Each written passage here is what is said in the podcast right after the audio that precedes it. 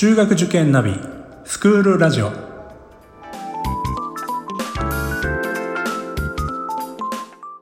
スクールナビゲーターののびるです。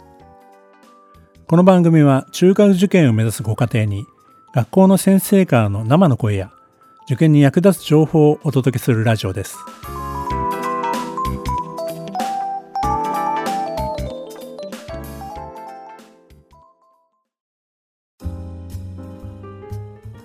じゃあよろしくお願いしますよろしくお願いします。2回にわたってありがとうございます。はいこちらこそよろしくお願いしますなんか僕自身自分のラジオよりもなんか元気に喋っている自分に気がつきました。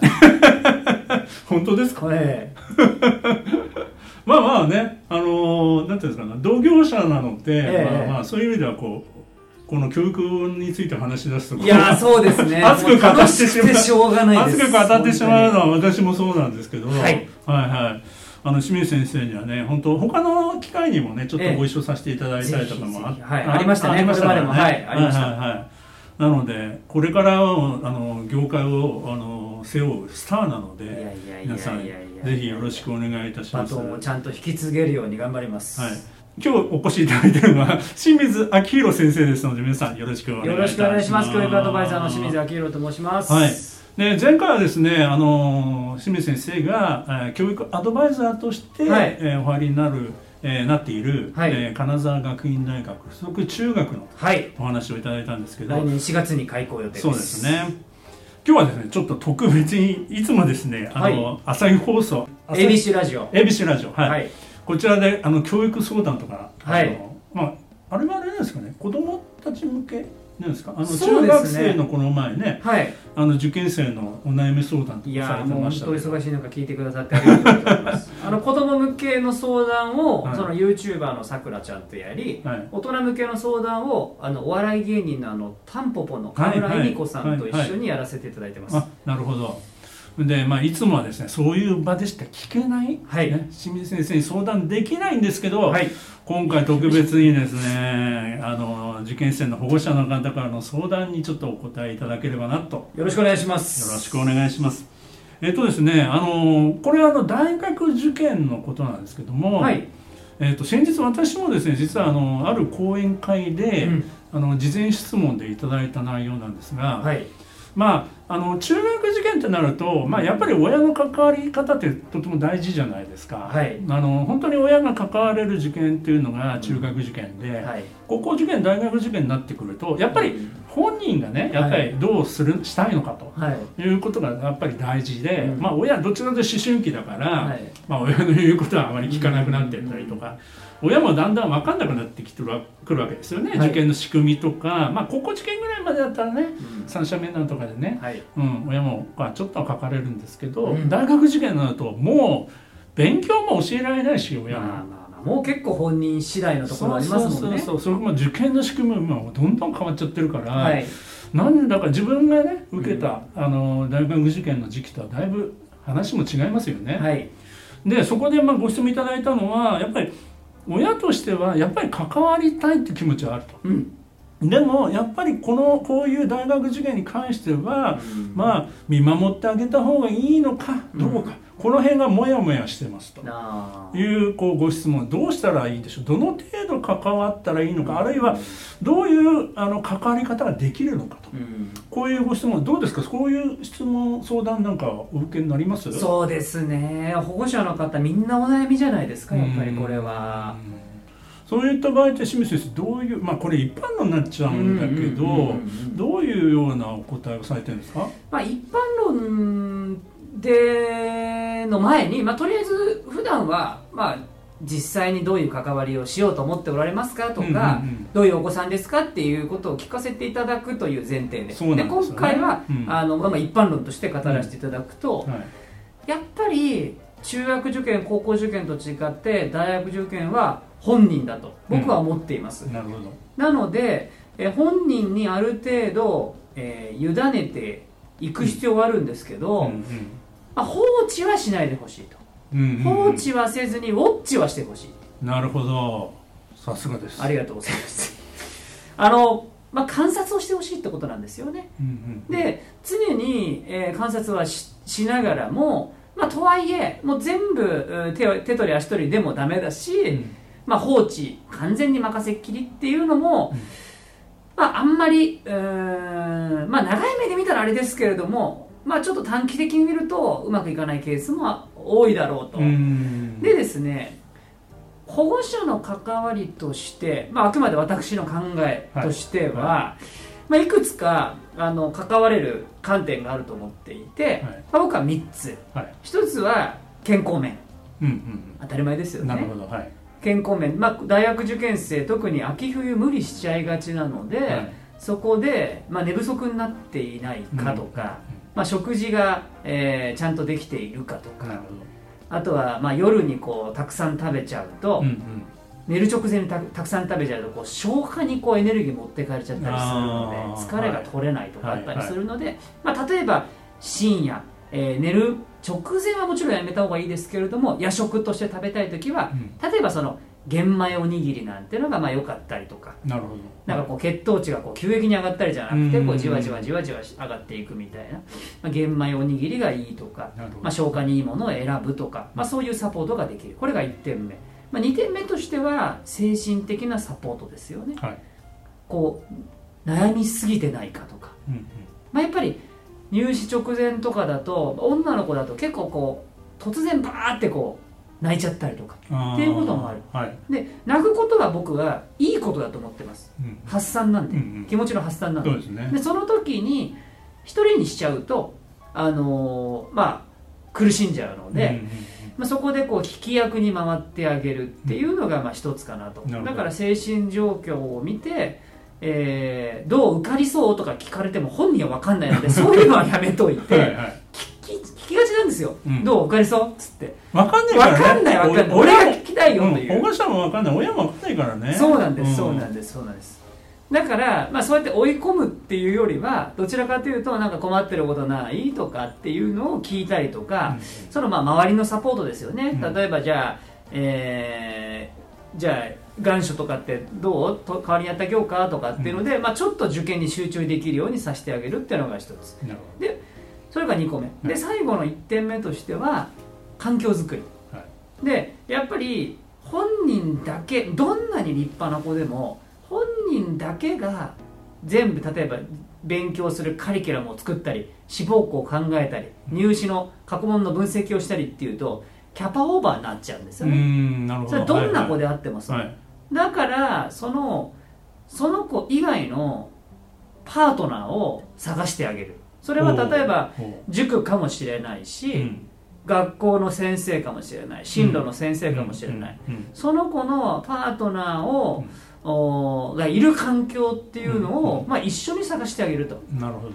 やっぱり高校時代ってうん。うーん何でもできるって思っちゃったりとか、うんいやまあこのままいけば大丈夫かなって思っちゃったりする部分って、まあ、たまに、まあ、男子に多いんですけどね。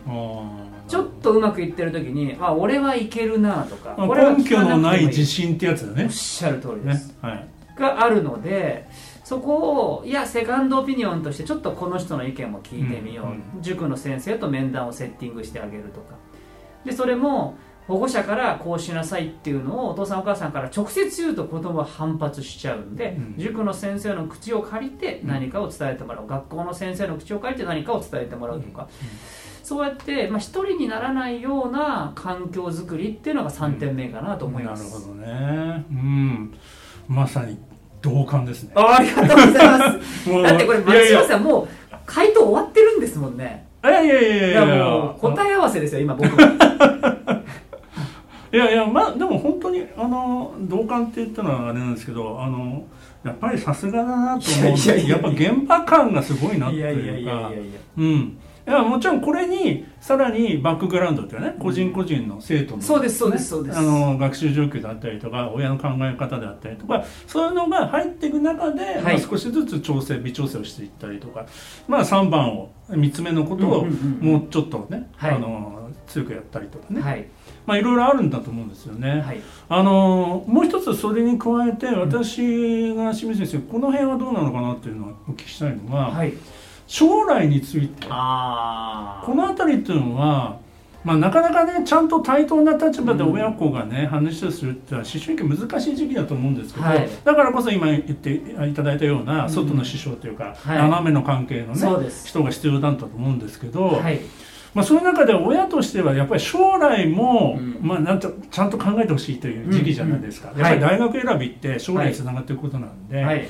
その将来についての話っていうのはやっぱりした方がいいんですか、そうですね。あのそこはした方がいいと思います、うん。でまあ、さっきの将来の話がさっきその3つの中から抜けてたのは、まあ、受験のその直前期を僕はイメージしていたのではいはいはいえーその時はもうある程度志望校が決まっていますとか、うんうん。興味ある学問が決まってますっていう状態、まあ、それを前提として喋ってしまってたんですけど、うんそれよりもう少し長い時間軸で言うならば、まさにそれは、まあ、一つご家庭でも挑戦していただきたいことではありますね。うんでそのためには今あの例えばですけれども子どもたちが例えばじゃあ高校1年生としましょう、はい。高校1年生が考えるべきことって大学とその先両方を見据えた、えー指針作りだと思っていて、大学だけだとうん。例えばじゃあ学問だけだとじゃあ実社会に出た時うんうん。に、それがじゃあ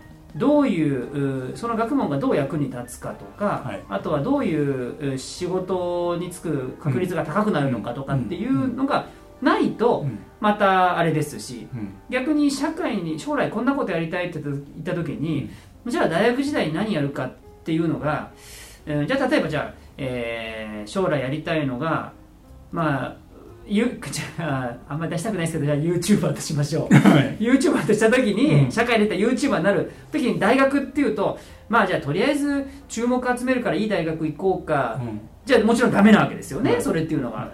だから、えーその学びたい学問っていうところとあとは将来やりたいことっていうの、両方やっぱり見る必要があると思っていて、それで言うとまず将来のことで言うとまず身近なお父さんお母さんが、えーどんな時に仕事の喜びを感じているのかっていうのをシェアしてあげることが僕は大切だと思っていて、でそして仕事って大楽しいこともあれば辛いこともあるんだけどやっぱり、えーまあ、それぞれがもう私もそうですし誇りを持っていたりとか、はい。思い入れがある仕事っていうのがあるはずなんですよ。何かこの瞬間が嬉しいみたいな、そこを語っていただくとか、まあ、この逆に言えばここはきついんだけれどもこうすれば、えー達成感があるとかっていう話をしてくださしていただくとか、うん。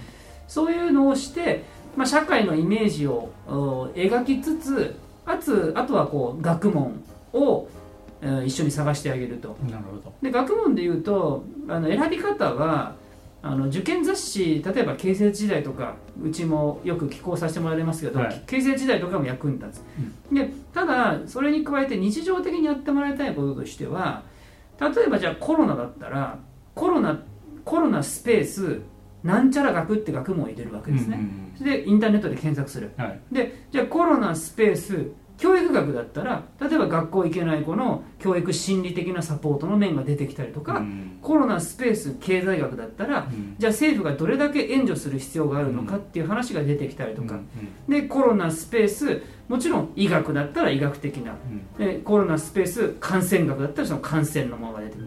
だからいろん。な学問をキーワードに、えーキーワードスペース学問っていうふうにバーって入れていくとどの社会問題にどの学問がどう関わってるのかっていうのがどんどん出てくるわけですよね。なるほどね。でそれはうん。結局学問に優劣がないってのはそういうことで、例えばじゃあコロナスペース多分ですよ。多分じゃあ音楽って入れたら多分音楽側のアプローチがあるわけですよ。はい。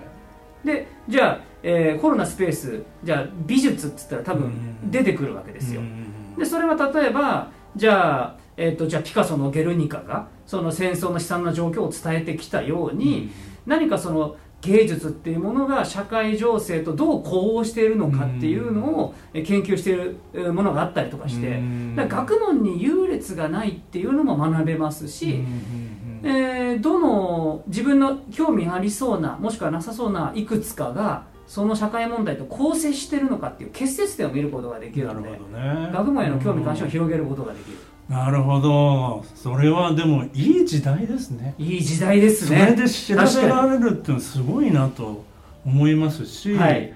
まあ今ねあの話を伺ってて思うのは、まあ、親ができることって多分実社会の事実というかリアルな部分をちゃんと子供に話すっていうことなのかなとも思いましたね。確かに。やっぱり大学で勉強することと、まあ、社会とのこう結びつきっていうかあの、まあ、つながる部分って、うん。まだやっぱり高校生ぐらいだとぼやっとしてて、うん。もちろんそういったあのインターネットでの情報はすごく役に立つと思いますけどプラス親がどういう人生を歩んできた,、みたきたのかみたいなこともすごい興味が実はあるんだけども、まあ改めて聞かないから、親からこう話してるものの中で親の親もやっぱり多分そういうふうに生きてきた中でこれはちょっと失敗したなみたいな失敗談も多分あると思うんですけどそういうことをき実はね子供って聞くとあのなんていうのかなあのやっぱり成功ばっかりの話を親からこうね押し付けられると嫌な感じになっちゃうじゃないですか。まあそのあたりのこともこうリアルに話していくと子供ってすごくこう反発 普段反発してる子がね、いやなんかあのーそういうこうなんていうのかな思いとかね、まあ、親の思いとか哲学みたいなことにこうは話してくれるといや意外にこう素直に聞いてくれたりとか話が弾んでいく部分みたいなのがあるんじゃないかなって思いましたね。理解できる年齢ですしね。そうなんですよね。親はいつまでも子供って思ってるけどそうじゃなくて、高校生ぐらいだとやっぱり将来のことみんな考えてるんだけどもでも今目の前の大学受験っていうことの方が大きいテーマだからどうしてもそういったところまで、まあ、想像力働かせていろいろこうネットで調べたりとかもできるんだけども、やっぱり親のこうなんとなく一言であったりとか、うん。そういうのもやっぱり影響が大きいんじゃないかなと思いそうですよね。ますね。あとは身近な親戚の方とか近所の方とかお父さんお母さんのご友人の方とか、僕も高校時代に親から一つの面白いエピソードを聞いたのが、はうちの父が大学時代に大学の友達と起業したんだけれども、いうんうんうん。その会社をおその現場の人に任せっきりにしてたらそこで、えー会社を乗っ取られて追い出されたっていう話をえ聞きまして、だからお前は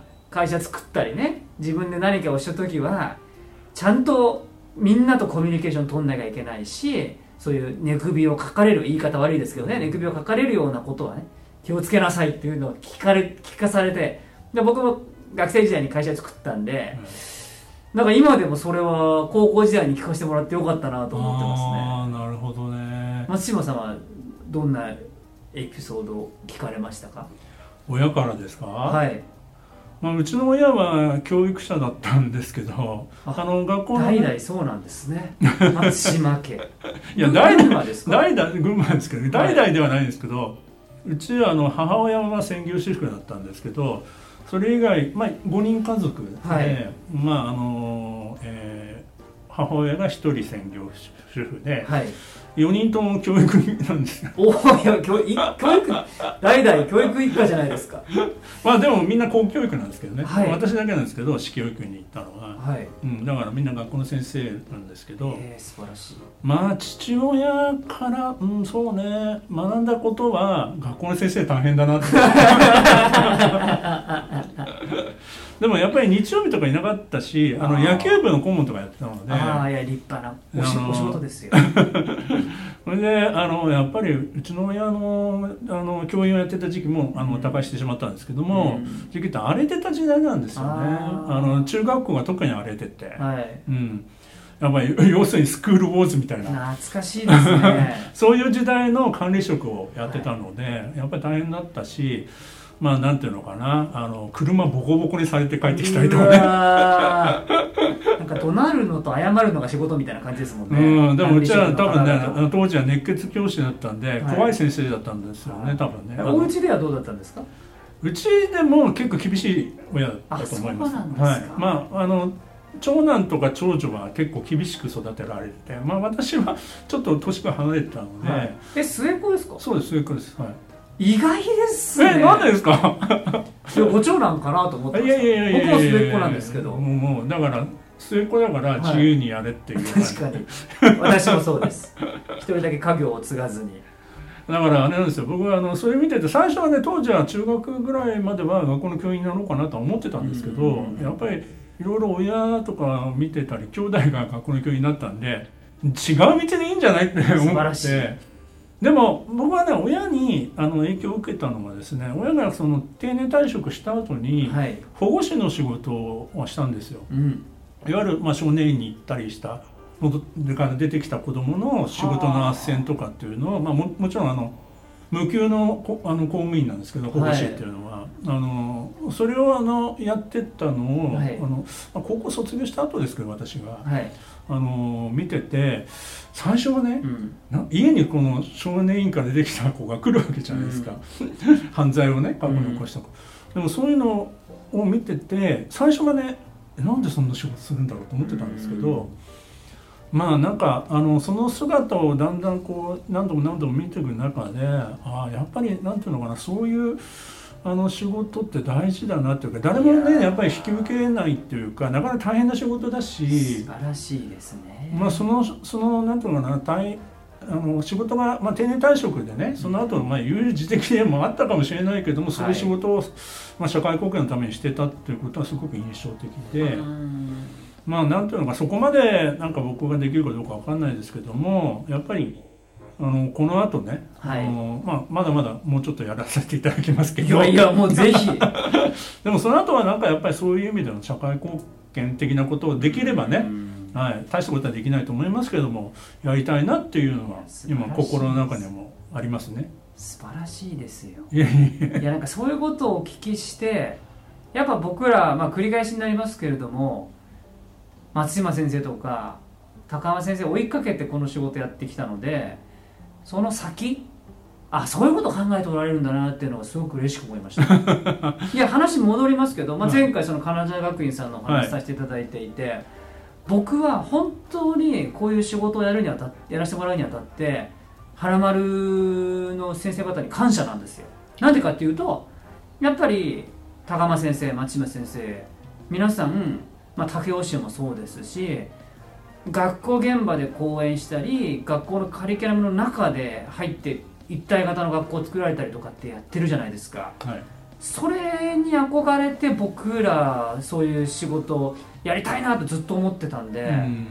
本当に花丸の先生方に感謝なんですいやでもね、うんあの普段高山と話しててあの若さでそこまでやる人っていないよねいやいっていう。やそれはもう先生たちが道を整備してくださったんですよ。本当にこれはね別に教育の空気を変えてくださったから。こういう場でこういう場でねあえてねそういうこと言う言いたいのは本当にそう思ってるからですよ、いやいやいやいやいやいや本当にあのお互い褒め殺しの世界になっいやいやちゃいました今日あの いいお土産を持ってきてよかったです。あの吉田松陰ポテトチップス 手土産にお持ちしてよかったです。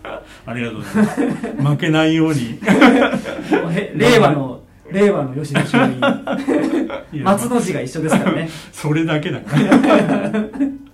さてあの本当にありがとうございました。ありがとうございまあした。の前回ねその金沢学院大学附属中学校さんのはい。アドバイザーとして、えーまあ、就任されて。はい。で今あの前回のね放送聞き逃した方はぜひ聞いていただきたいんです。ぜひ聞いてください今後のね、はい。あのビジョンといいますか、はい。あそのあたりもちょっと最後にお伺いしたいなと。ありがとうございます。まずですねあの足を運んでくださる金沢に興味を足持って足を運んでくださる方向けにまず10月24日2021年10月24日の日曜日に2回学校説明会を現地でやります。はい。これ最後の説明会です。最後なんですね。そうなんです。今年度最後。は、まあ、あとはその見学会とかですね、はいはいはい。あのー来てくださった方をご案内するとかっていうのはもう積極的に学校ではいはいはい。はいもう皆さんぜひお越しいただきたいんですけれどはいはいも全体の学校説明会それが10月24日に2回やりましてでこれも感謝なんですよ。1回しかやる予定じゃなかったのがどんどんどんどん、あのー来場者がはい。増えているので、はい。まあ、そういう意味でもう2回やりましょうということで。なるほど。本当にありがたいです。清水さんに会えるいやもちろん2会えます、ねいやいやもう入学してくれればもう。あ毎日会え毎日は会えないです毎毎日日は会えないです。それもう会社潰れちゃいますから僕。写真は飾ってられてるかもしれない写真はやは恥ずかしすぎますね。あの1時からと3時半からのはい。2回あります、なるほど。でそこでは入試の概要を説明したりとか出願方法を説明したりとかあとは私があの講演会ととして、うんまあ、学校の説明しながら講演勉強のやり方のアドバイスの講演をさせていただきます。はい。これが10月24日。でもう一個、まあ、今度11月ですよね。はい。前回の放送でもお伝えさせていただきましたが11月6日の土曜日にアルカビア市ヶ谷私学会館さんで、これも2回です。これはでも来てくださるかどうかわかんない。皆さんぜひ来てください。あの10時から朝10時からと午後の夕方の4時から、うん。で一応あのスタジオキャンパスの矢野先生。あ。もあのなんかちょこっと、はい。あのパネルディスカッションみたいな感じで、はいはい。最後にあの参加していただけるという。おお矢野先生にも会えるんですね。そうなんです。サインももらえるかもしれないですね。松山先生はどちらに来ていただくんですか、午前と午後。あもうね、はい。市ヶ谷だったらすぐもう歩いてでも行けるので。ああの考えておきます。ありがとうございます。はい嬉しいです、そこではあの実際にですね私もそうですけれどもあの授業を持つ、えー担任も持つかもしれないし授業を持つであろうあの実際の先生がですね、はい。あのプレゼンテーションもさせおていただきますーはいはいあの学校の授業のコンセプト作りから僕ご一緒させていただいてるんですけれども、そこでですねあのコンセプトとして考えることを楽しむ授業っていうのをコンセプト作ったんですもうバッチリじゃないですかありがとうございます。花丸と全く同じいや嬉いしいです。もう。あの体育までです。体育英数国理社だけじゃなくて、はいはい。もう音楽も体育も全部それ、まあ、通底するコンセプトとして考えることを楽しむ授業と、なるほど。で5つの約束で興味を引き出す導入から授業を始めるとか、みんなが主体的になれる場面を作るとか、うん。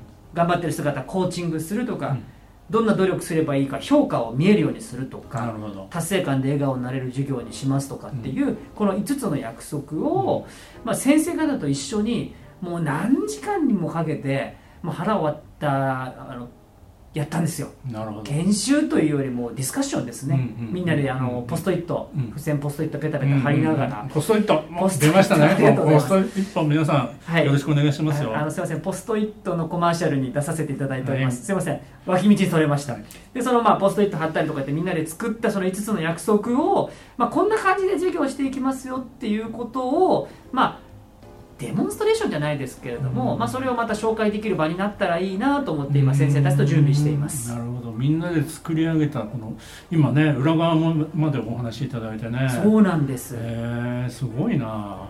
ゼロ一は楽しいですねやっぱり、ね。や普段のもちろん楽しいですよ、うん。楽しいですけれどもまた別の楽しみがありますね。みんながやっぱりこれだってものを作り上げて、はい。そこに向かっていくっていうことが今ねできてるっていうかそれを目指していくってことですよおねっしゃる通りです。う、ん。もうエネルギー有り余ってて。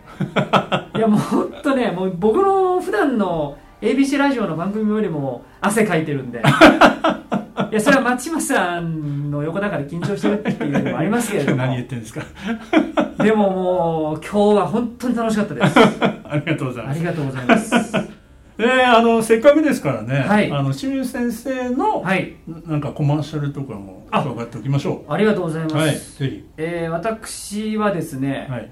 今あの新聞で連載をさせていただいておりまして、はいえー朝日小学生新聞さん朝日中高生新聞さん朝日新聞さん、はい。まあ、新聞で連載させていただいているので、まあ、それをもしあのお取りの方は、まあ、それを読んでいただいたりとか、うんうん。あとはそれに取っていただけたら非常に嬉しいなとはい。思います。であとは本も書いておりまして、まあ、勉強のやり方に関する本もはい。書いています、はい。日本で12冊中国韓国台湾タイベトナムでうんうん。もう十数冊の本をですね、勉強のやり方の関する本を書いておりますので、はい。まあ、書店さんとかあとはまあアマゾンさん楽天さんそのオンラインでですねあの清水明宏勉強のやり方とかで検索していただければ、あのいくつかヒットすると思いますのでご興味持った方お読みいただけたら嬉しいであすりがとうございます。何度もあのお話の中に出てきました、はい。ABC ラジオ。これ何曜日に、何時に配信されてるんですか？ありがとうございます。毎週金曜日夕方5時から5時から。10分番組を毎週やっておりますので、ラジコプレミアムにご登録いただくかもしくはまあお近くのエリアの方はですね関西の方はそれ聞いていただくのとあとは YouTube でですねそのアーカイブを配信しておりましてちょっと時間差でもいい方はそこで無料で聞けます。朝日新聞エデュアっていう EDUA 朝日新聞エデュアの YouTube のサイトで見られますのでご検索いただければ幸いです。ありがとうございます。もうあの清水明宏ってあの検索してくれれば大体いろんな情報がねいろんな情報、はい。講師うん混在したいろんな情報が 入っております。入っておりますので、はい。ぜひ皆さんあの検索をお願いしたいと思います。はい、あの2回にわたってありがとうございました。こ。ちらこそありがとうございました。はい。楽しかったです、本当。これ出たかったんで。ありがとうございます。聞いてます。ありがとうございあます。の伸びるラジオ。伸びるラジオという名前の中の中学受験ナビスクールラジオということで、えー今日はお届けいたしました。ありがとうございました本日はどうもありがとうございました。また呼んでくださいはい、ぜひよろしくお願いします。ありがとうございました